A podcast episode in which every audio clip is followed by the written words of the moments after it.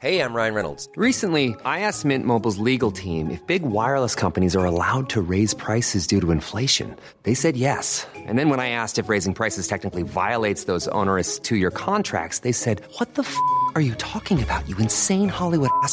F- So to recap, we're cutting the price of Mint Unlimited from $30 a month to just $15 a month. Give it a try at mintmobile.com slash switch. $45 upfront for three months plus taxes and fees. Promo rate for new customers for limited time. Unlimited more than 40 gigabytes per month. Slows. Full terms at mintmobile.com.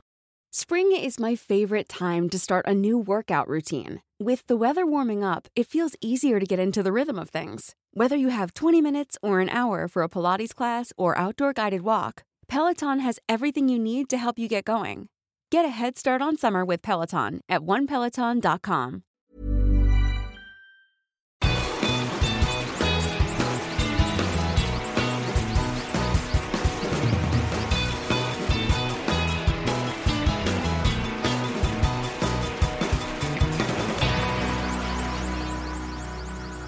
Oye, nos debes algo, ¿no? La canción. Eh, digo, no sé si el público está esperando, pero yo realmente estoy ansioso de escuchar tu versión de una canción mía. No sé ni qué canción es. Este, quedamos en que no íbamos a planear al respecto ni hablar al respecto en toda la semana. Entonces, en verdad, estoy muy ansioso de escuchar qué canción agarraste. Ok, te, te voy a platicar un poco cómo fue mi proceso. Ok. Cuando tú me diste en la semana pasada la oportunidad de agarrar una canción del disco nuevo, lo, lo pensé y se me hace increíble, se me hacía increíble la oportunidad de poder ser el primero que presenta una canción nueva tuya. Sí, por eso te dije que estaría interesante que agarraras una canción del nuevo, porque tú tienes, o sea, yo te pasé el disco nuevo. Sí, Y si tú cantas una canción de ahí, las personas que escuchen este podcast el jueves Ujú. estarán escuchando tu versión antes que la original. sí. Entonces, si te sale mal, toda la gente va a estar diciendo que en mi disco hay una canción bien pinche. Sí, ese es el riesgo, ese es el riesgo.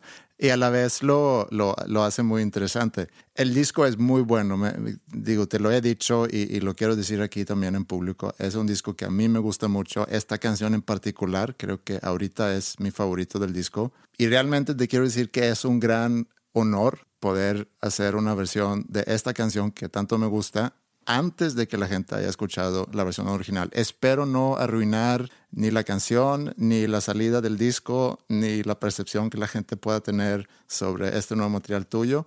Aquí tengo mi guitarra y, y si quieres, le damos. Va. La verdad, gracias por las palabras y este, confío en ti. La cosa es esta, que yo le estaba, le estaba dándole en la semana a esta canción y me di cuenta que hace falta algo. Habíamos dicho que vamos a tocar la voz y una guitarra acústica, ¿no? Pero le estaba dando y pues hace falta algo. Entonces quise invitar a una persona a, a cantar esta canción conmigo, que es Maya, mi hija. Creo que ya, ya llegó, de hecho. Déjame, voy por ella Ok. y, y le damos. Ah, güey.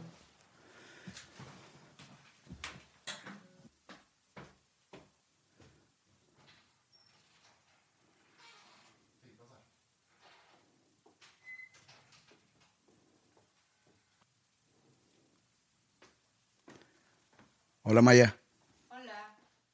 Si quieres, siéntate aquí, Maya.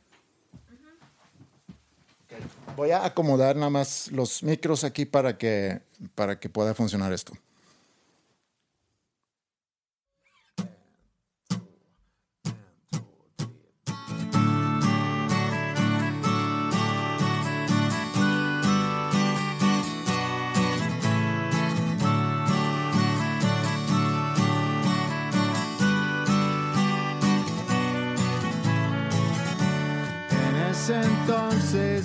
Estaba un poco más viejo.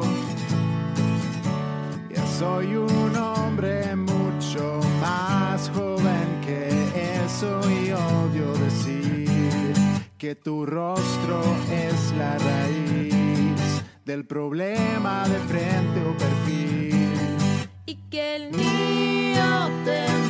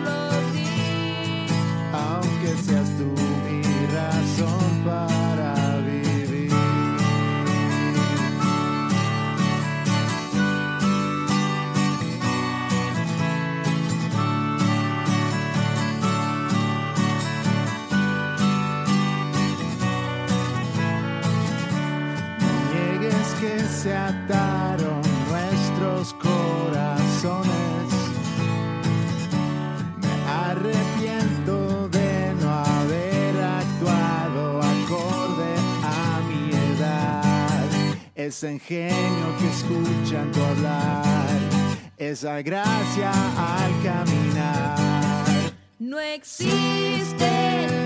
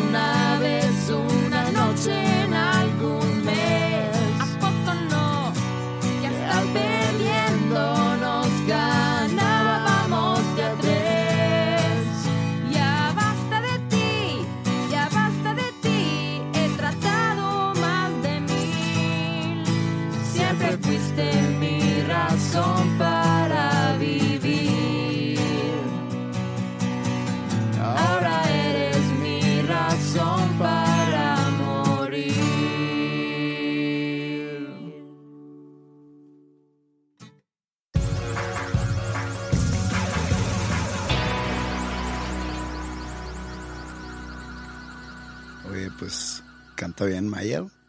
Sí, canta, canta muy bien. Y toca muy bien el, el, eh, ¿cómo se llama en español? El, el melodión. Sí. Sí. Me gustó mucho. Sí le hiciste justicia a la canción. Sí, gracias. La verdad, sí. Mucho. Mu- mu- Me gustó la versión y pues me sorprendió sobre todo la voz de tu hija y, y tu voz le da ese toque medio chusco. pero, pero esas buenas armonías. Eso tampoco me lo imaginaba. Muchas gracias.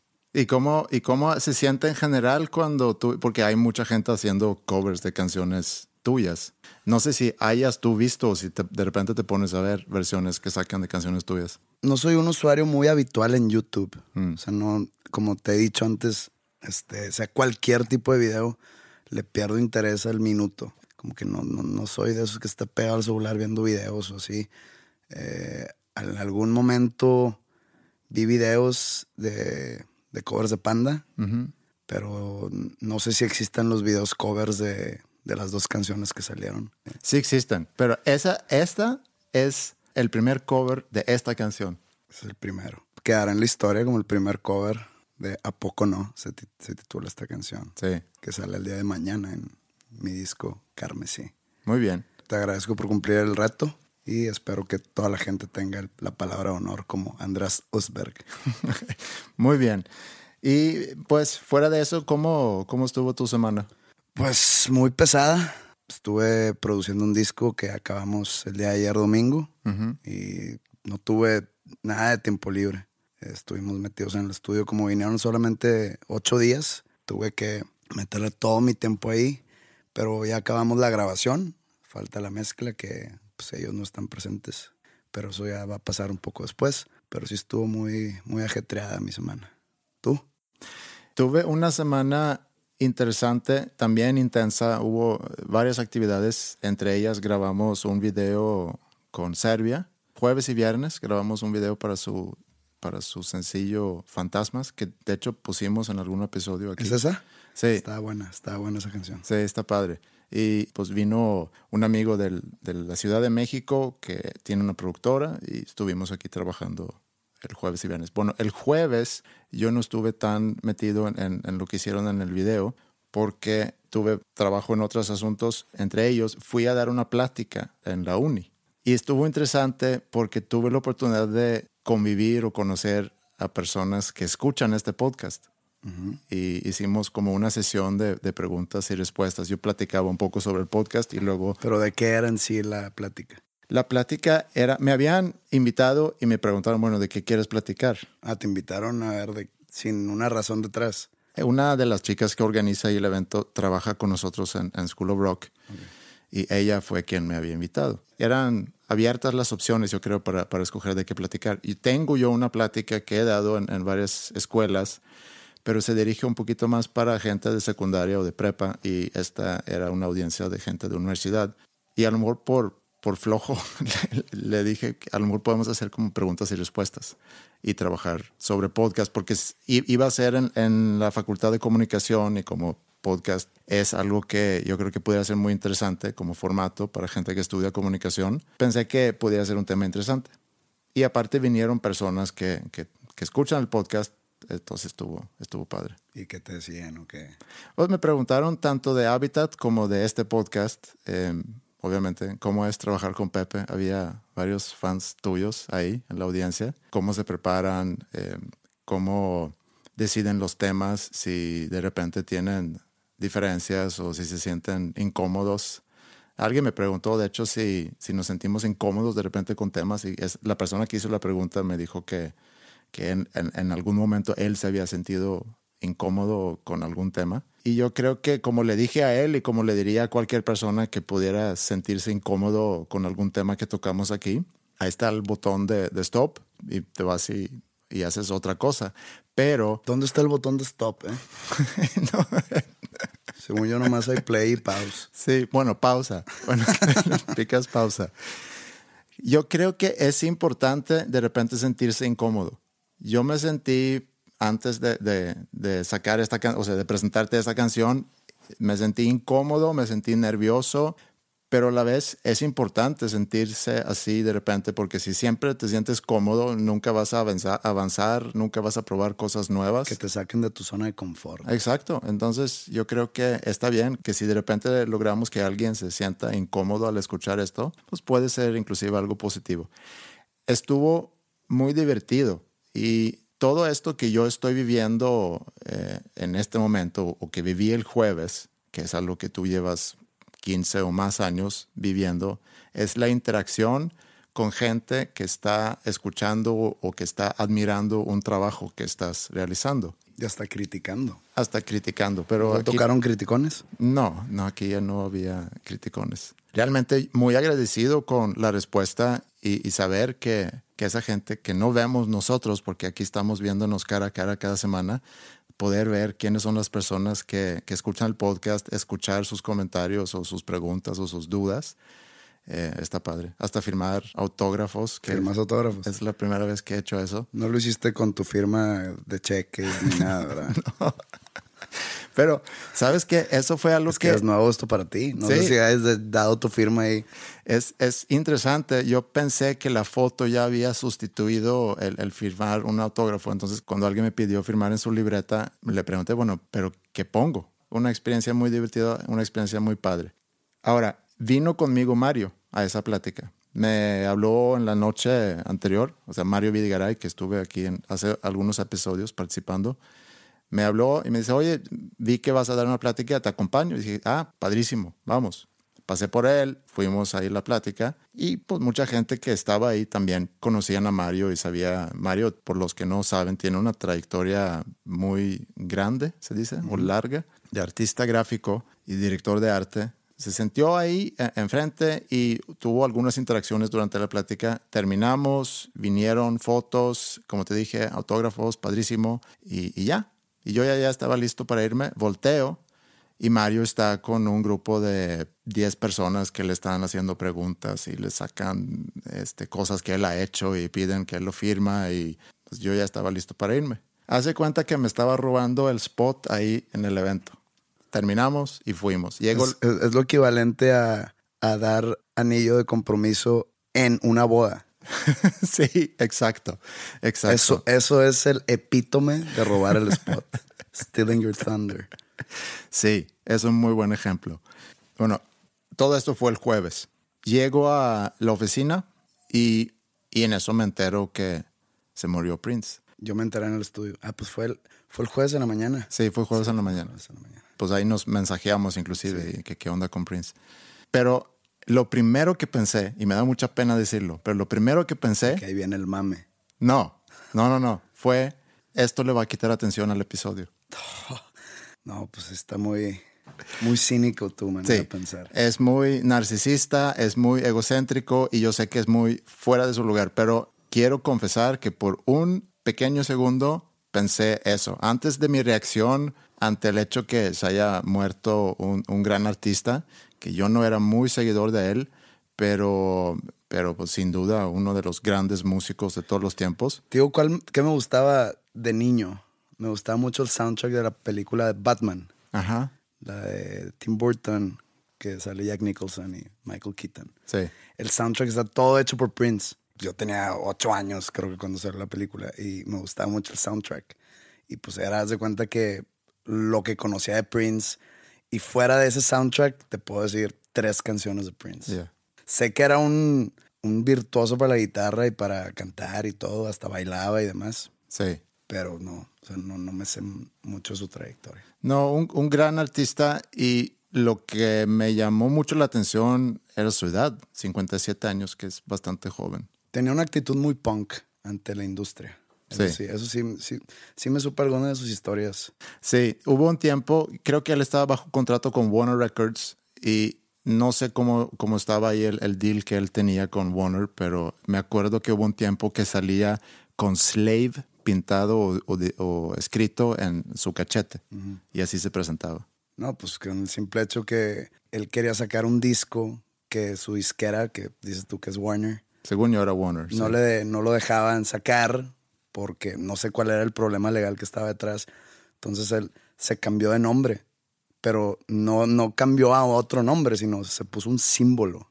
Sí. Era, era algo impronunciable. Y mandó un comunicado eh, a MTV, a VH1 y a, a todas revistas y prensa para explicarles cómo hacer uso, cómo referirse a él y cómo hacer uso de este signo. Porque cuando ponían eh, los anuncios en MTV, por ejemplo, le ponían Prince con tal canción de tal disco, o a lo mejor el No, director podía- del video no podían usar el Prince. no podían usar el Prince, pero entonces Prince o su equipo desarrollaron un font con, con ese signo, lo cual compartieron con todos los canales para que podían poner el signo adecuado al presentar su ¿Y música. cómo, cómo se referían a él en, así en una plática? The, the artist formerly known as Prince. Sí. Algo así, ¿no? Sí, decían que por, por falta de poder pronunciar este símbolo, que se refieran a él como el, el artista antes conocido como Prince Sí. o el príncipe. Está muy, está muy pirata. Es muy buena historia, es muy buena anécdota y es muy buena actitud Sí. en frente a obstáculos, pero sí está muy piratón eso del, del- del símbolo. Está muy arriesgado, pero como dijimos al principio del episodio, salir de tu zona de confort. O hacer eh, la audiencia salirse de la zona de confort. Eso de creo- hablar de, de salirte de tu zona de confort para obtener resultados mejores o un éxito diferente, pues hay una frase que dice algo así como, locura es hacer lo mismo una vez tras otra y esperar resultados distintos. Sí, creo que era Einstein que lo dijo. O si buscas resultados distintos, no hagas siempre lo mismo. Algo así, sí es Albert Einstein. Este, esa frase yo creo que engloba todo lo de salir de tu zona de confort y tratar cosas nuevas. Sí, sí. Quién sabe, con la presentación que acabo de hacer con Maya de, de tu canción, a lo mejor es el comienzo de, de algo nuevo para mí. Me puse a pensar ahorita, de hecho, eh, mientras lo escuchaba, Ajá. que imagínate lanzar, que se, la- que, que se lancen ustedes como un dúo, padre e hija. Dije, a ver, ¿cómo funcionaría ahí la... Este, o sea, no, no, ha- no ha existido, creo yo, en la historia de la música, un dúo o un grupo. Ha habido sea- parejas, por ejemplo, Ah, parejas, sí. Son- Sony, eh, Y Cher. Sony Cher, sí. Este, pero padre e hija, hija adolescente, y imagínate salir de gira y que la hija empieza a tener ahí este groupies y que y tú de que qué pedo, cómo se maneja esta cómo se maneja esta situación. Sí, no es tan, no es tan mala idea. No, eh, ha habido familias, obviamente, Jackson 5, eh, Partridge Family, eh, Las víctimas del doctor Cerebro, que, que eran, pues eran dos hermanos, ¿no? pues era papá y, e hijos. ¿En serio? Sí. Ah, pero, no, pero es un grupo. Sí, es un No, grupo. no, un dúo papá e hija. Pues a lo mejor. Novedoso, ¿eh? Novedoso. Podemos. Disqueras, disqueras. Y los suecos y güeros. Éxito total, cabrón. Pero habla- hablando de Prince y hablando de su, de su muerte, y obviamente, como todos empezaron a decir, ¿qué está pasando? ¿Por qué se está muriendo tanta gente y tanta gente famosa? Leí un artículo que hablaba sobre eso, que se me hizo interesante, que presenta... ¿No metió el gol el güey del, del Arsenal? ¿Quién? Hay un futbolista, un delantero del Arsenal, que creo que tiene como 21 años, solo así, que debutó a los 15 o 16 y que cada vez que mete gol se muere un famoso. No mete gol tan frecuente. Sí. O sea, mm, bueno, es, no, no es delantero, perdón, es- creo, creo que es volante. Ajá. Y que pues mete, pone tú, si una, una temporada dura 38 jornadas, Ajá. ha de meter 15 goles. O sea Y que... se mueren, no, no famosos de, de la talla de Prince, sino, por ejemplo, gente medianamente famosa en todo el mundo. Ok. Y creo que llevaba 15 seguidos de que metía gol y se moría alguien. No supe de esa. Lo buscamos. Sí, si quieres, busca el dato. Arsenal, goleador, asesino. Goleador, asesino. Sí, sí, sí. Pero literal. Literal. Aaron Ramsey. Pero a ver si está el historial. Aquí está. En el 2011 le metió un gol al Manchester United y se murió Osama Bin Laden. Ajá. En el- igual 2011 al- le metió gol al Tottenham y murió Steve Jobs. Ok. Le metió un gol al Olympique de Marsella, murió Muammar al-Gaddafi. Pero cuando dices murió, ¿es en el Murió al- instante o estamos En hablando un día, un día de diferencia. un día de diferencia? Ok. Y es un jugador que no mete, dices, bueno, No mete tantos goles. ok. En el 2012 le metió gol al Sunderland, murió Whitney Houston, mismo día. Me encanta la gente que se toma el tiempo para sacar datos como, Sería como esto. impresionante, digo, te impresionarías de la manera que la gente pierde su tiempo en cosas tan Sí, estúpidas. pero se me hace, agrega algo. La- al Cardiff le metió gol en el 2013 y muere Paul Walker Ajá. el mismo día. Le metió gol al Manchester City en el 2014, muere Robin Williams un día después. Ajá. Al Sunderland le mete gol en el 2016, enero 9, y en enero 10 muere David Bowie. Eh, le mete gol al Liverpool el 13 de enero de Ajá. 2016, muere Alan Rickman, el Ajá. actor que le hizo Sí. de Snape De en Harry Potter. Al día siguiente. Y así hay. Pero va, Al parecer no tuvo nada que ver en la muerte de Prince. Ok. Va un poco ligado a ese artículo que yo leí que habla sobre nuestra percepción de que se está muriendo mucha gente y presenta diferentes teorías que hacen sentido. Que uno es que los baby boomers, o la, o la- en- entre 46 y 64, Es la generación que vivió la guerra de Vietnam. La- se les conoce, los baby boomers. la generación post Segunda Guerra Mundial. Después, la guerra, Segunda Guerra Mundial termina en 45 y al concluirse esa guerra o al terminar esa guerra, hay un gran aumento en la población del mundo. Nacen, nace mucha gente entre 46 y 64, más o menos por ahí. Es un periodo de 18, 20 años, donde nacen muchas personas. Y esas personas ya están llegando a una edad, pues es más, son más propensas a, a morir. Agrégale a eso el hecho que esa generación es como la primera generación que se hace famosa. Es que esa generación vive con una frustración, o sea, ya están viejos. Y era una generación que vivía, o sea, bajo la bandera de cambiar el mundo, con los movimientos de paz, con todo lo de lo- los 60s y los 70s, y que realmente pensaban que iban a cambiar el, como le dicen, el establishment o el sistema. Sí. Y vieron que no lograron nada y acabaron todos trabajando en el sistema. Sí. Entonces es una, es una generación que quedó marcada por la frustración de sus, de sus miembros, por decirlo de alguna manera. Y, y- y hasta la fecha viven frustrados por, por eso que, que no lograron nada de lo que tenía, tenían ellos pensado. Hay un libro muy bueno, y perdón por otra vez mencionarlo, pero hay un libro de Stephen King que es como un ensayo gigante sobre la generación de los baby boomers y la guerra de Vietnam y todo, que se llama Hearts in Atlantis Ok. y te explica mucho sobre lo que vivían en ese entonces, o sea, porque te lo ponen en diferentes épocas, desde antes, desde las manifestaciones, antes de que eh, mandaran las tropas a, a Vietnam, Sí. a Estados Unidos, hasta los años después con todos los veteranos de Vietnam que, que están como homeless, son indigentes en las calles de Estados Unidos, todo eso está muy interesante. Pero bueno, regresando nada más al artículo, lo que, lo que dice y, lo que se me hace que tiene su sentido es, nace obviamente mucha gente en ese periodo Y ahorita ya que están llegando a, una edad ya más grande, es natural que entonces muere más gente. Agrégale a eso el hecho que esa generación es como la primera generación que se empieza a hacer famosa. Ahí está esa generación The Beatles, Rolling Stones y pues muchas bandas que, que logra conocimiento a, a nivel mundial, actores inclusive. Pero bueno, un argumento en contra podría decir, bueno, eh, Prince se murió a los 57 años, David Bowie se murió a los 66 años. Es que hay otro factor ahí que tienes que tomar en cuenta y es que es gente que vivió un estilo de vida pues un poco extremo en algunos casos que también está cobrando la cuenta. La excepción a esa regla obviamente es Keith Richards, que siempre va a ser la excepción. Yo no sé qué, cómo, cómo logra él seguir Dicen vivo. que, que se hace una diálisis semanal, Sí, algo así. cambia toda la su Cambia sangre. todas las Sí, semanas. Digo, es, es un mito, ¿verdad? Yo creo que sí, es un mito. Keith Richards es famoso por sus excesos Sí, y por ser la inspiración de Jack Sparrow, el personaje de Pirates of the Caribbean. sí, en que hace Johnny Depp.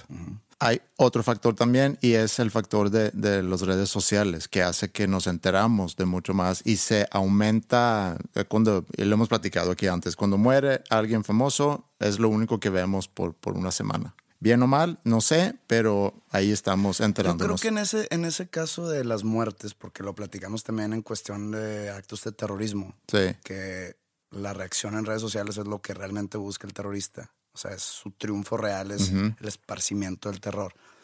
En cuestión de la muerte de un artista como Prince o como David Bowie, como que crea conciencia de su obra. Por más que hablemos del mame y que, que nos riamos del mame, pues va a haber mucha gente que va a conocer la Sí. música de David Bowie porque se murió. sí. Yo creo que las redes sociales o sí ayudan a que se esparza la obra para que se conozca más, para que vean el legado que deja ese artista al morir. A mí me da gusto. Chance mucha gente no sabe, no tenía una idea de quién era Prince hace un año. Sí. Y ahora que ya murió, oye, pues este Prince le hacen mucho pedo. A ver, dicen que es un, este, un gran artista y un gran compositor y un gran guitarrista. Pues deja escuchar. Claro, pero por un segundo ahí sentí que Prince nos estaba ro- robando la atención a nuestro episodio. Muy, digo, muy tonto, pero me puse a pensar, bueno, eso de robar la atención en, en la historia, bueno, que pudiera haber momentos. Tú, tú ahorita diste un muy buen ejemplo de la boda, ¿no? De que alguien en, en tu boda le da el anillo. Se me hace increíblemente estúpido que alguien lo, lo haga. Y no dudo que haya pasado. Sí, no dudo. Es un poco como vestirse de blanco, blanco. para ir a una boda. Sí, no lo haces. Eh, eso se me hace a mí una estupidez. De blanco no, porque pues la novia es como que los hombres no vengan en smoking negro porque pues así va el, el novio. Sí. Y los meseros. El primero, creo yo, que le robó la atención, así que le robó el spotlight a alguien, debe haber sido la serpiente que hablaba con Adán y Eva. Dios tenía toda la atención de, de Adán y Eva y de repente llega por ahí un, serpiente y le empieza a decir cosas y, y se desvía toda la atención que, que quería Dios de esas dos personas hacia esa serpiente. ¿Tú crees que desde ese entonces ha habido otra serpiente que hable? Qué raro que la primer serpiente de toda la historia de la humanidad o del planeta hablaba. Al revés de la, de la jirafa. La jirafa nació con, cuello chiquito sí. y la serpiente nació hablando. ¿Qué pasó con, las, con la especie reptil que conforme pasaron los años perdió el habla? Y lo peor es que porque Adán y Eva cuando estaban por comer el fruto prohibido y les aparece una serpiente hablándoles de que sí, cómelo, sabe rico. Porque no fue que, ¿qué pedo, güey? Hay una víbora está hablando, que, nos fumamos. Yo creo que esa es seguramente la primera serpiente que habían visto en su vida. O sea, no conocían nada realmente, ellos dos. Y de repente viene un serpiente, seguramente les llama la atención que es un- una criatura muy diferente a nosotros. El que habla, pues quién sabe si es una sorpresa, porque como nunca habían visto a lo mejor otro animal, no habían visto eh, desde luego ningún otro serpiente. Y el hecho que el serpiente hablaba, a lo mejor era lo más natural para Sí, ellos. pues no, no, no había como que otro humano que dijeran de que ya vieron. Sí, exacto. Hay un, hay, hay un animal verde que me habló, güey. Sí. Vengan, vengan. Pues no, no había otros. No tenían referencia. ¿Y a dónde los corrieron, eh? Porque dicen que los corrieron del paraíso. ¿A dónde se fueron? Ya existían otros lugares. Ni idea. Relacionado a eso, hay una persona que nos está ayudando en, en todos los trabajos que hemos hecho en la casa. Hay una persona que, que hace ahí obras Y es una persona espérate, ¿en qué casa? Me, me- me confundiste ya. en mi casa, en, en mi casa donde no viví durante mucho tiempo, que ahorita ya estoy viviendo ahí otra vez. Pero una de las personas que nos estaba ayudando ahí a- a, pues, con la remodelación es una persona muy, muy, muy religiosa. Le reclama mucho. A mí no me ha dicho nada, pero de repente le dice a Ingrid, tú deberías de ir a la iglesia. ¿Por qué no vas a la iglesia? Le escribió una carta inclusive. Todavía no he leído esa carta, pero me ha dicho más o menos lo que dice. Y le está reclamando y dice que él habla con Dios y que Dios le dice que el mundo va a terminar y que es muy importante que todos vayamos a la iglesia, tenemos que congregar, etcétera, etcétera. Y yo le digo a Ingrid, oye, este güey está loco. Este güey realmente está, está loco. Lo único que lo hace no loco es que se refiere a que está hablando con alguien y que ese alguien es Dios. Y nosotros de alguna forma hemos aceptado que haya gente en nuestra sociedad que puedan decir esas cosas y, y no les decimos nada. Pero si tú sustituyes Dios por cualquier otra cosa, entonces estás hablando de una persona loca. Cuando se presenta gente extremadamente religiosa, normalmente hay dos connotaciones que se puede decir sobre esa persona. O que está loca o que tiene un coeficiente intelectual bajo. Yo no quisiera llamarle no inteligentes a las personas religiosas porque es gente con mucha fe y esa fe no sé cómo les llegó. Pudo haber sido, pues como ya hemos eh, hablado, haber sobrevivido algún momento de muerte, de muerte segura, o después de una vida de adicciones, o pobreza extrema, que su única esperanza es la religión. Sí, pero este es un poco diferente. O sea, no quiero mezclar aquí tener fe con una persona que viene y te reclama y dice, hablo con Dios, Dios me dice que el mundo se va a acabar y tú necesitas ir a, a la iglesia porque Arrepentirte. te va a ir muy mal si no lo haces. Una persona que, que, que viene así y se acerca así contigo, pues para mí es una persona loca y aguas.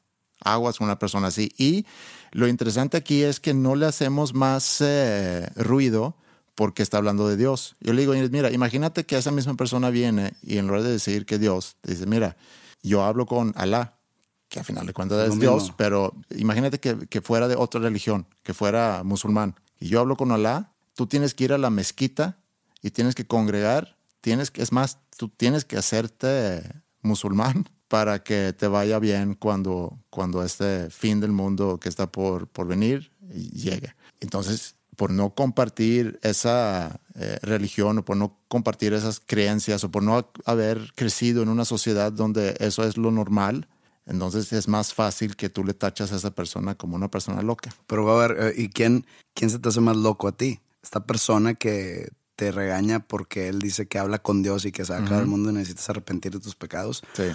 O un presidente de un país soberano, llámese Nicolás Maduro, que dice que Hugo Chávez le habló en la forma de un pajarito. Mm, O sea, un presidente de, una, de un país. sí. Es para mí basura que pongo en la misma bolsa y, y- y lo tiro. Entiendo que Maduro a lo mejor lo pueda decir como parte de un discurso. Pero pensaba que iba a tener buena, sea, buen resultado el decir ese discurso. Sí. De que, ah, sí, cierto, arriba de la revolución y el Simón Bolívar renacido, o qué, qué estaban pensando. Sí. ¿Qué estaba pensando él y su equipo? Sí, eh, eh, y ese es otra vez, ese es el punto, porque es que a, a cierta gente lo perdonamos y a otra gente llamamos a, a- a los señores en bata blanca y, y pedimos que les den medicamentos y que los encierran. Otras personas que, que le han robado la atención o que le ha quitado el spotlight en su momento, que se me ocurre en la, en la historia, es Jesse Owen a Hitler en la Olimpiada en Berlín en 1936 Múnich. en Múnich, sí. Que Hitler tenía poco tiempo en poder en Alemania y organiza una Olimpiada que es un- una oportunidad tremendo para hacer propaganda eh, ante el mundo de, de la Alemania que está construyendo. Y, y también cuando tú ves fotaje de esas olimp- Olimpiadas, me llama la atención que en lugar de la bandera de Alemania está, Está la bandera nazi. está la bandera nazi. Acá se ve una película, ¿eh? De, de, de, exactam- de Jesse Owens. Ah, sí. Se llama Race. Ok. O sea, te lo ponen de race por la dualidad de la palabra como carrera y Sí. raza. Me gusta mucho la onda de la Segunda- Guerra Mundial y todo Sí. lo que estaba pasando en la cabeza de Hitler en ese, en ese momento. Y- Porque es considerado como un genio, pero pues su ingenio lo direccionó de la manera negativa, creo yo. Sí, pues era un bastardo a final de cuentas. Pero lo interesante de aquí es que Hitler entonces quiere hacer una, una, una gran propaganda de la Alemania que está construyendo, organiza las Olimpiadas y quien se lleva toda la atención de las Olimpiadas es Jesse Owen, que gana cuatro medallas eh, de oro, de 100 metros, se me hace que de 200 metros, de relevo de 100 metros y de Salto longitud. salto de longitud. Creo que Hitler no lo quiere felicitar por lo mismo. Él está ahí para pr- propagar la superioridad de la raza aria y, y llega una persona afroamericana y se lleva todo el show. Entonces, otro ejemplo de alguien que en la historia que le ha robado la atención. Hablando de muertes, ¿tú sabías que Michael Jackson se murió el mismo día que Farrah Fawcett? A ver, espérate, Farrah Fawcett se murió. Farrah Fawcett se murió el mismo día que Michael Jackson. Yo no sabía que se había muerto Farrah Fawcett. Sí. Es la güerita de Charlie's Angels, ¿no? Sí, actriz de, de los setentas. Sí, pero muy famosa. Muy famosa, muy guapa. Sí. Yo creo que mucho por eso se hizo, se hizo muy famosa. No sé en qué tantas películas haya estado, pero estuvo en, en- en Los Ángeles de Charlie, que luego ya hubo un remake de eso con esta Lucy Liu y con Drew Barrymore y Sabrá Dios. Cameron Díaz. Pero bueno, Farrah Fawcett se muere el mismo día que Michael Jackson y obviamente que nadie se acuerda de eso. Todo se, lo llevó Michael Jackson. Todo se lo llevó Michael. ¿Tú sabías que Farrah Fawcett nació en Corpus Christi? No. Nació en Corpus Christi, misma ciudad donde murió Selena. Selena. Qué buena película es la de Selena. No la vi. ¿No la viste? No. Obviamente que no conocía a Selena. Selena murió, se me hace que en el 95. 95. 95. 31 de marzo. ¿Sí? Es que nunca se me va a olvidar. Yo tenía 14 años y una amiga mía cumplía años ese día. Y pues en ese entonces yo me movía en taxi, ¿no? No existía Uber, No. no tenía carro. Había como que una juntadita en casa de mi amiga por su cumpleaños. Y ella cumple el 31 de marzo. Yo antes de irme a su fiesta me fui en taxi me- a una tienda de discos a comprarme el CD de Pearl Jam, el Vitalogy. Ok. Acaba de salir aquí en México. Con la- el borrego en la portada, ¿no? No, ese es el Versus. Ese Ese es el Versus. disco después. Ok. Vitalogy. Ah, sí, llama. claro. Es uno Sí. negro con las letras doradas que Exacto, es Vitalogy. sí. Y fui, me compré el disco, le dije al taxista, aguántame aquí, no me tardo. Entonces ya lo compré, me vuelvo a subir al taxi. Él está escuchando el radio y suena. Noticias de último minuto de que acaban de asesinar a Selena Quintanilla, de Selena y los Dinos y demás. Se me quedó grabado por siempre que iba a casa de mi amiga a su fiesta, que ahí iban todos mis amigos, ¿no? Pero yo me fui por mi parte porque quería comprarme el, el CD de Pearl Jam y llevar y presumírselo a mis amigos. Miren lo que me compré. Sí. Entonces O llegué sea, no yo- era el, el regalo, era para ti. no era para mí. Entonces yo llegué, este, con, quería llegar con la novedad y Selena me robó el Thunder. Me Sí. robó el spot. Quería hacer yo el, el spot de que, ay, llegó el. Mira, Pepe, se compró el nuevo sí, de Pearl Jam. Porque nos gustaba mucho Pearl Jam. En Sí. el 95, imagínate. Y, y pues todo el mundo hablando de Selena y yo de que, pero vi mi disco de Pearl Jam. Me quedé solo con mi disco. Es una muy buena película. Véanla. Sí. Vela tú. A mí me gustó. Bueno, a lo mejor ahorita es outdated, no sé. Muy. Y, y pues quién sabe, ¿no? Quizá la versión que yo acabo de sacar de tu canción le vaya a robar la, la atención a... No por quitarle importancia a, la- a mi versión, pero pues hay que crear más ruido y más ruido y más ruido. No importa que digan que está mejor la tuya. Al cabo es mía.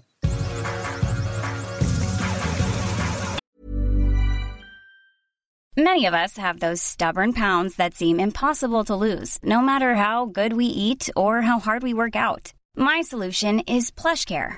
PlushCare is a leading telehealth provider with doctors who are there for you day and night to partner with you in your weight loss journey. They can prescribe FDA-approved weight loss medications like Wagovi and Zepbound for those who qualify. Plus, they accept most insurance plans. To get started, visit plushcare.com slash weight loss. That's plushcare.com slash weight loss.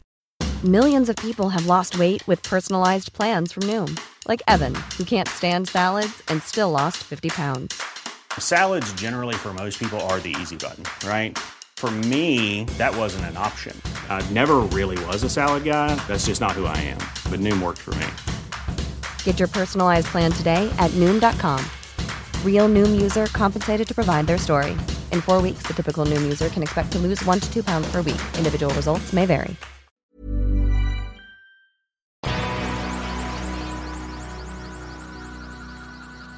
Otra cosa que hice en la semana, donde por cierto también tuve la oportunidad de interactuar con personas que escuchan este podcast, muy grato, era que me fui a una fiesta de 15 años, que es la primera vez en mi vida que asisto a un evento así. ¿No existe eso en Suecia? No. Ok, eso es nuevo para mí. Pensé que era algo mundial. No. o sea que en Estados Unidos está el Sweet 16, ¿no? Sí, Pero pues es como el equivalente. sí.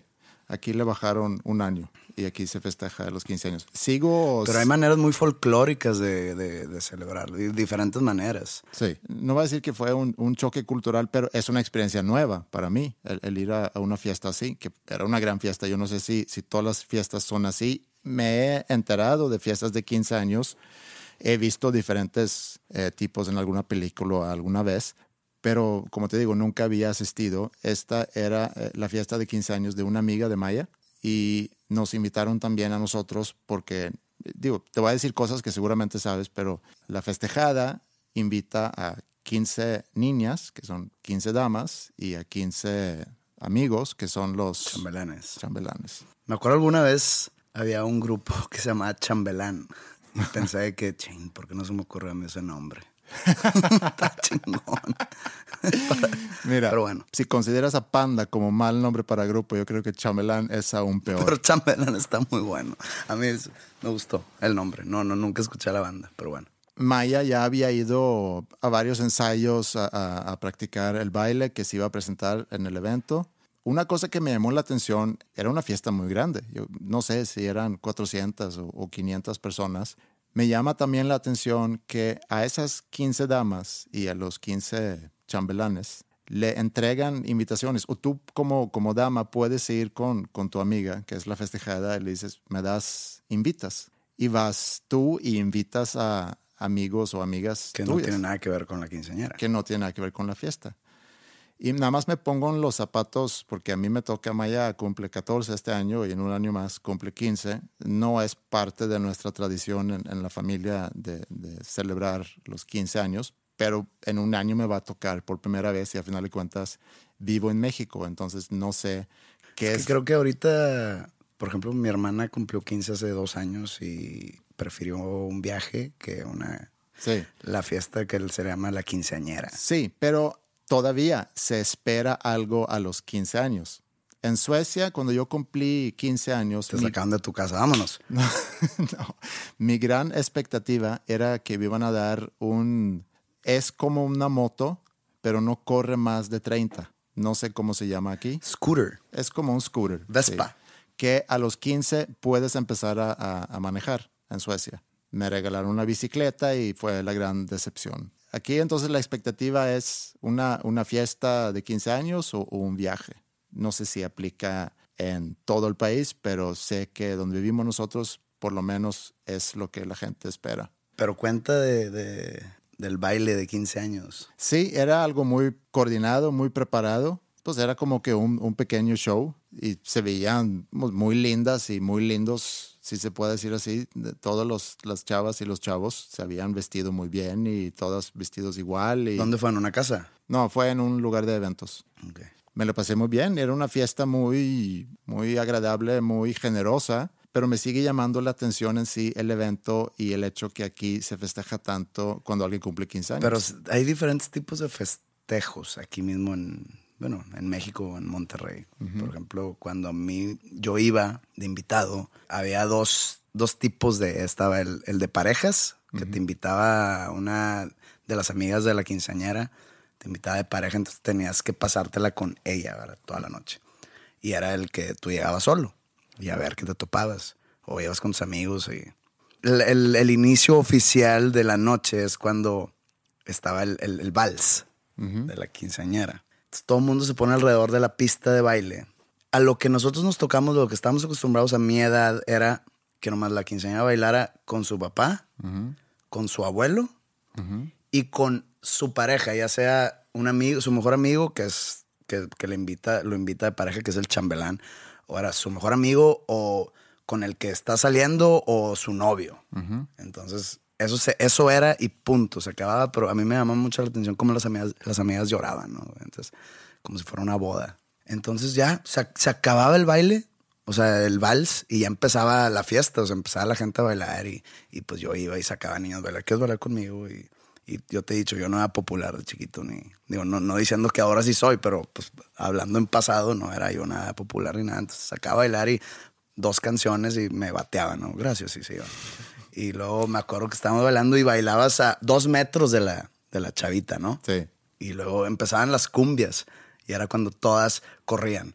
Oh, gracias, gracias, porque eh, eh, eso se necesitaba ya agarrarle la cintura y la mano, entonces pues, estamos muy chiquitos, como que no hay ese tipo de confianza. Y pues se acababa la noche, la verdad no me acuerdo. O sea, hace, hace poco le pregunté a mis amigos, oye, ¿a qué horas nos íbamos de los 15 años? Para las once y media, 12, ya estabas en tu casa. Yo, neta, tan perdedores éramos. Pero pues a, esas, a esa hora se terminaba la fiesta. Entonces imagínate ese tipo de fiestas todos los fines de semana, por no sé cuánto tiempo. Así, exactamente como te las conté. Y siempre algo bueno. Era, de cuenta, el plan. El mejor plan que puede haber para un viernes o un sábado era eso. Todo aquí en San Pedro, ¿no? Y una vez nos tocó que el grupito de nuestras amigas, de la cual es parte la chava que cumpleaños el día que, que murió Selena, ella vivía fuera de San Pedro, vivía allá por Cumbres. No creo que se escuche mal, pero literalmente es como ir a otro país. en esta cuestión, no, no en general. No, no, no, no, no, no. Sí, no, se no. escucha muy mal. Eso. No, no, no, no. En esta cuestión de los 15 años. Ajá. Llegamos, era en un lugar gigantesco, porque acá era como que en un lugar más, más íntimo. La chava esta que cumplía, que cumplía 15 años sale a bailar el vals y baila el vals con 20 pelados, que eran los que tú dices los chambelanes. Entonces, que, oye, como que ya fueron muchos, ¿no? Acá es uno, o sea, el papá, el abuelo. Y luego termina ese baile y la quinceañera hace como que la vuelta olímpica con sus papás a, su- a- a sus lados Sí. y saludando a todos los festejados. O sea, que, eh, eh, imagínate cuando un equipo de fútbol queda campeón y que le dan el trofeo y van alrededor del campo con toda la afición, con toda la tribuna, presumiendo el, el título y festejando con ellos. Imagínate eso. Y luego de repente la quinceañera se quita el vestido y tiene como que un leopardo de baile. Leotardo. Leotardo, perdón. Discúlpame. Un leopardo, sí, dije, un leopardo, me fui de baño. Pero bueno. Entonces llega como que un grupo de coreografía y empiezan a bailar una canción en coreografía. Ajá. Y me acuerdo todavía que era la canción de Faye, la de Media Naranja. Ah, no sé cuál ¿no? sea esa. Bueno, no sé si algunos de los escuchas saben que de qué canción hablo. Podemos terminar con esa canción. No. Ok. No. Y se acababa el baile y haz de cuenta que la chava esta tenía 30 novios porque eran los chambelanes. Ajá. Gente que nunca habíamos conocido nosotros y éramos, haz de cuenta que sus amigos. Sí. Decimos, "Oh, esta tiene, tiene una doble vida. También nos pasan un libro donde tenemos que firmar y dejarle como que un recado. Y yo, ¿qué es esto? esto todo eso es nuevo para mí. Y, y salen, haz de cuenta, en, el- en la portada del libro era la foto que se tomó en la tarde como que en un kiosco. Ajá. Con vestido así, color menta. Y eso tampoco es normal de donde estamos acostumbrados, no sé si a los 15 años. Ok. Ahorita voy a recibir mensajes de que pues es que así son todos y tú eres el raro, pero pues quiero que se pongan en mi lugar donde yo no conocía eso otro. Para mí fue la noche más extraña de mi corta vida hasta ese entonces. Sí.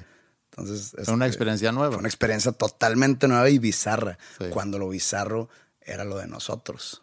Pero, pero ¿por qué se festeja tanto el, el cumplir 15? Tengo idea. En algunas otras ciudades o pueblos o como que el equivalente a los 15 años es cuando te debutan en sociedad, entre comillas, y te presentan ante la sociedad de que esta es mi hija.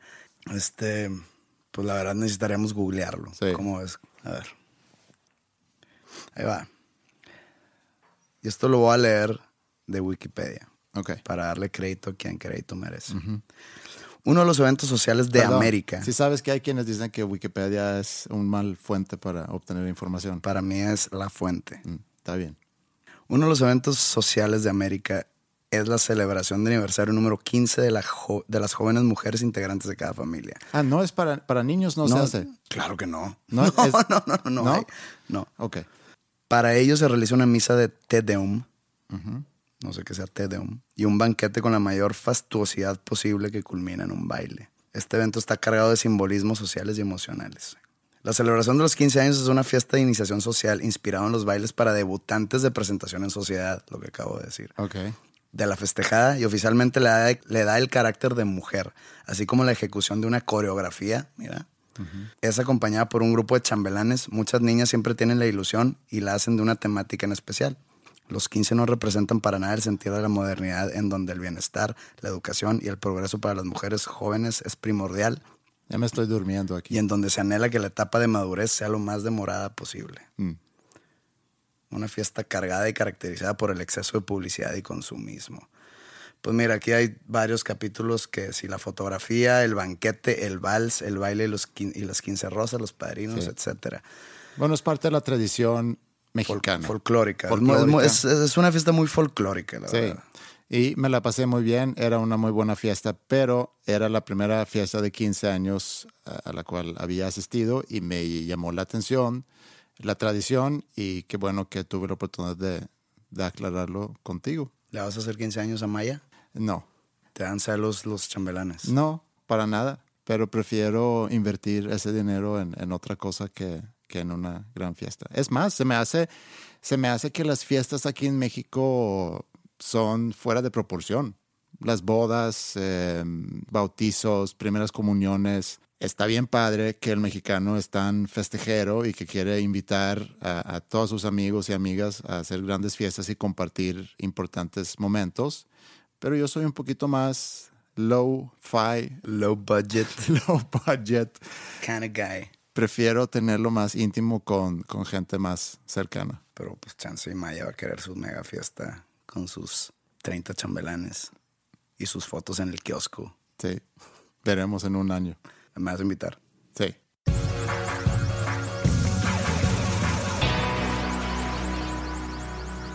El otro día salí a caminar. No había estado fuera mucho tiempo que de repente siento algo caliente caer sobre mi brazo y veo que es un pájaro que se evacuó encima de mí. ¿Cuáles son las probabilidades que un pájaro se evacúe encima de ti? Y, y- y aparte, me llama la atención que un pájaro volando es capaz de evacuar. Se me hizo muy buena puntería de ese pájaro. No sé si fue adrede o si fue pura coincidencia, que en el momento que, que ese pájaro decide evacuar, yo estoy ahí Yo caminando. creo que es cuestión de aburrimiento del pájaro. Sí, sea, imagínate, se la pasa volando y luego le dan ganas de ir al baño y dice, "Ah, vamos a jugar a la guerra. Y que pues va así como se siente avión, de repente misiles. ¡Puf! Y te pegó, yo creo que ese pájaro le dio gusto. sí, puede ser. Chance estaba aburrido. Puede ser.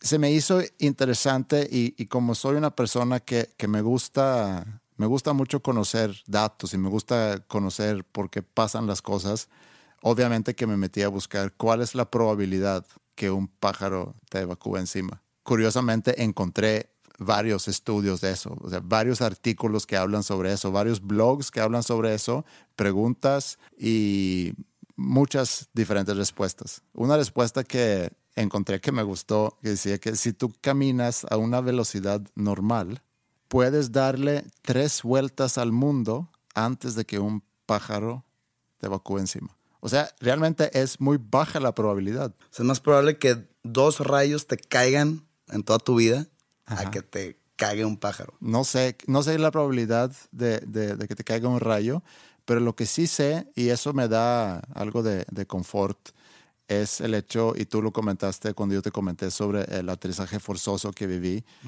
que, que me dijiste que no deberías de tener miedo porque es muy poco probable que vuelva a pasar por el hecho que ya lo viviste. Yo creo que es muy poco probable que un pájaro, pájaro? me vuelva a agarrar como blanco para, para evacuar. Pero bueno, me, me acordé mucho al estar leyendo sobre eso, me acordé mucho de un episodio de Seinfeld, no sé si te acuerdas, cuando tienen toda una teoría sobre las palomas, que George va manejando y va con un date con una chava en el carro y hay una paloma sentada, sentada en medio de la calle y ella le dice, aguas con la paloma. No, no, no, se va a quitar. Y no, se, quita, y lo arrolla. Todo el episodio se desarrolla alrededor de, de eso. Y que en algún momento dicen, bueno, y, y- y a lo mejor era un pájaro suicida que se quería suicidar. Que me llevó a otro tema que es, ¿los animales se pueden suicidar? ¿O existen animales que se suicidan?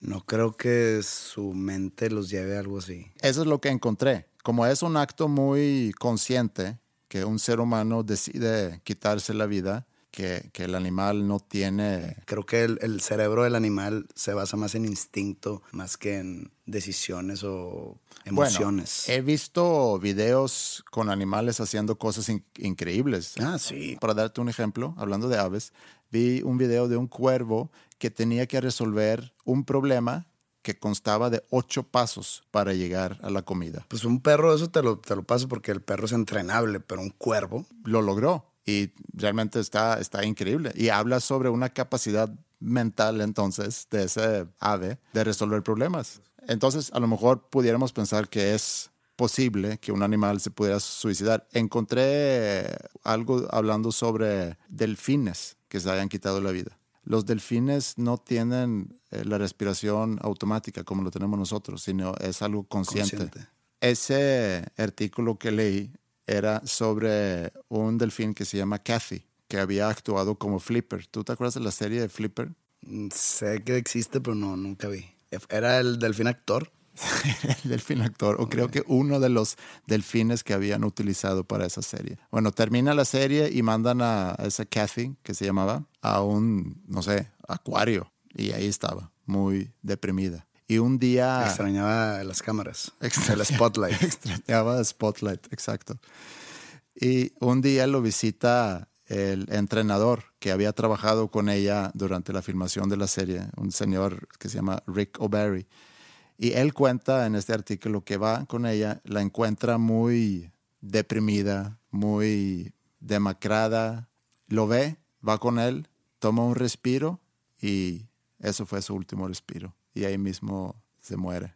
Y según él, se suicidó. O sea, esa es la teoría de él. Bueno, sí, es la teoría de él, sí. La verdad no conozco mucho de, del intelecto animal, pero no, no sabré decirte si tiene razón o no tiene razón, o para que, para que empiezo a inventar, ¿no? Sí. Eso del suicidio, creo que lo comentamos en algún, en algún episodio cuando yo te contaba sobre Suecia y paréntesis, me llama la atención gente que escribe de repente y comenta sobre el podcast y dicen que dejen de hablar sobre Suecia. Pues me, me da risa porque al final de cuentas parte del, del, del podcast es que es un mexicano y un sueco hablando y es muy difícil no hablar sobre cosas que pasan en México y compararlo con, con cosas que pasan en Suecia. Es parte de la in- idiosincrasia del podcast. Sí. Comentábamos en, en su momento que Suecia fue hace tiempo conocido como un país donde mucha gente se suicida. Porque el sol sale muy poco ahí. Sí, pero bueno, yo me metí a raíz de toda esa que te he contado ahorita, me metí a ver, bueno, la lista que presenta el- la Organización de Salud Mundial sobre los países con, con más suicidios. Suecia está en el lugar 58, México está en el lugar 137. Eh, el país donde más suicidios hay, Estados Unidos. no, ¿No? Guyana, Guyana francesa, sí. país sudamericano. Corea del Sur estaba en segundo lugar. ¿Ah, sí? Sí, La forma de vivir de la juventud asiática, ya sea Corea o Japón o China, como que siempre se me ha hecho muy bizarra. Hay todo un movimiento urbano en los jóvenes que se visten como si fueran una caricatura anime.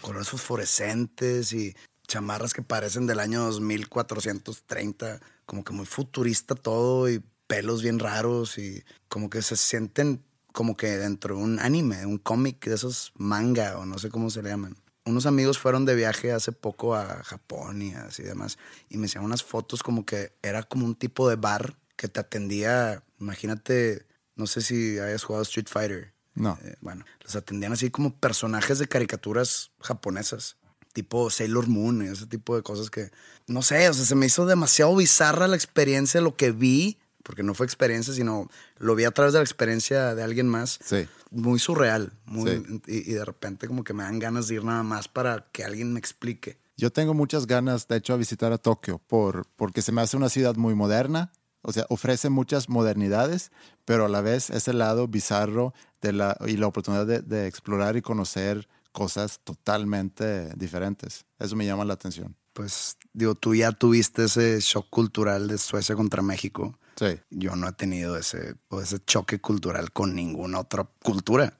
Quisiera vivir el choque cultural que tú viviste. El venirte a vivir a un país muy lejano y muy diferente al tuyo y tener que adaptarte a todo idioma, Por ejemplo, esto de los 15 años que me acabas de platicar. Sí. Maneras de saludarse, maneras de cómo no ser, maneras de que, pues es que en Suecia, este, pues yo me encuero cuando como. y aquí no, como aquí no se puede, ¿cómo chingos voy a comer?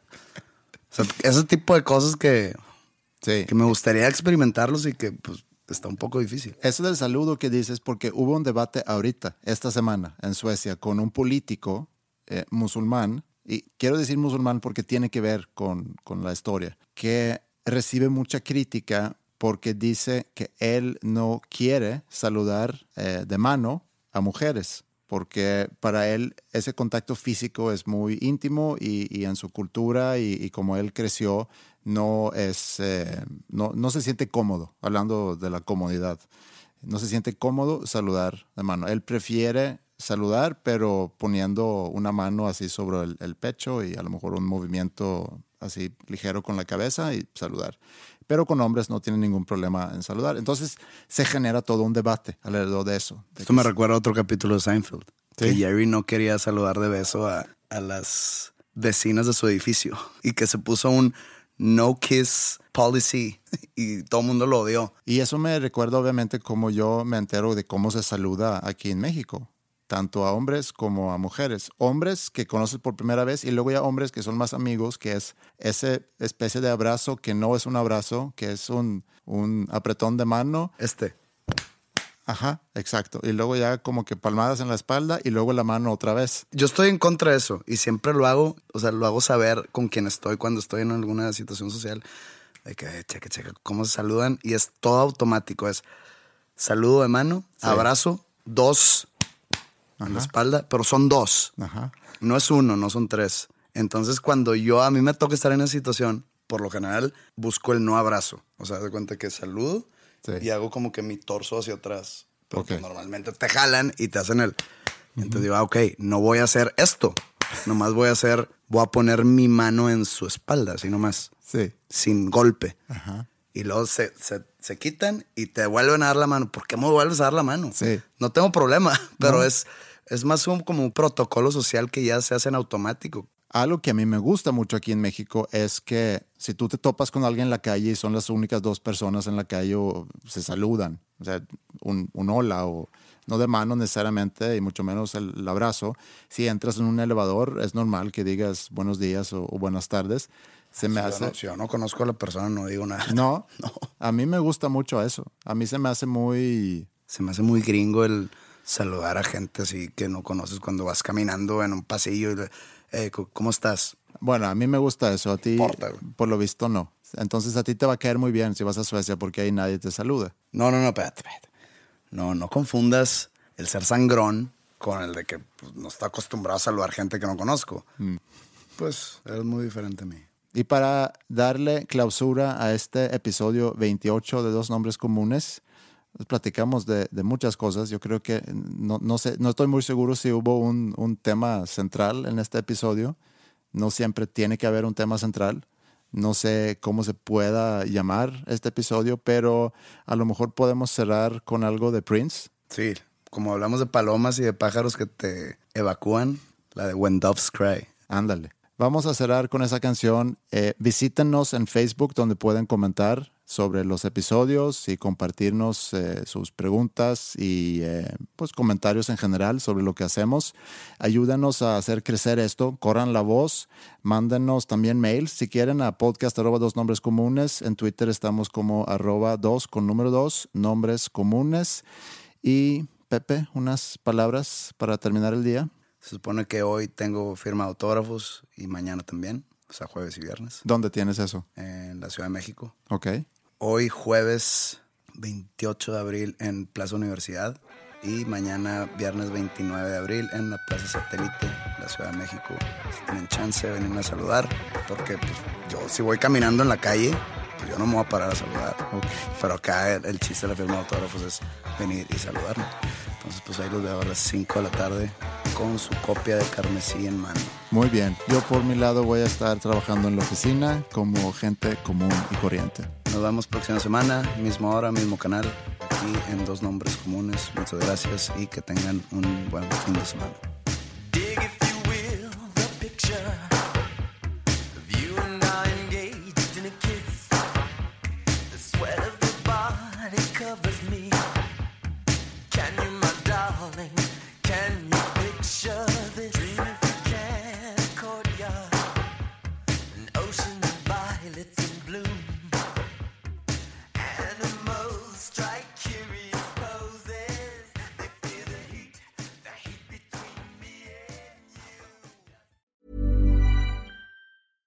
Hey, it's Paige DeSorbo from Giggly Squad. High quality fashion without the price tag. Say hello to Quince. I'm snagging high-end essentials like cozy cashmere sweaters, sleek leather jackets, fine jewelry, and so much more. With Quince being 50 to 80% less than similar brands. And they partner with factories that prioritize safe, ethical, and responsible manufacturing. I love that. Luxury quality within reach. Go to quince.com slash style to get free shipping and 365 day returns on your next order. Quince.com slash style. How would you like to look five years younger? In a clinical study, people that had volume added with Juvederm Voluma XC in the cheeks perceived themselves as looking five years younger at six months after treatment. Look younger, feel like you. Add volume for lift and contour in the cheeks with Juvederm Voluma XC. Reverse signs of aging by adding volume to smooth laugh lines with Juvederm Volure XC. For important safety information and to find a licensed specialist, visit juvederm.com. That's J U V E D E R M.com. Not for people with severe allergic reactions, allergies to lidocaine, or the proteins used in Juvederm. Common side effects include injection site redness, swelling, pain, tenderness, firmness, lumps, bumps, bruising, discoloration, or itching. There's a risk of unintentional injection into a blood vessel, which can cause vision abnormalities, blindness, stroke, temporary scabs, or scarring. Talk to a licensed specialist to find out if it's right for you.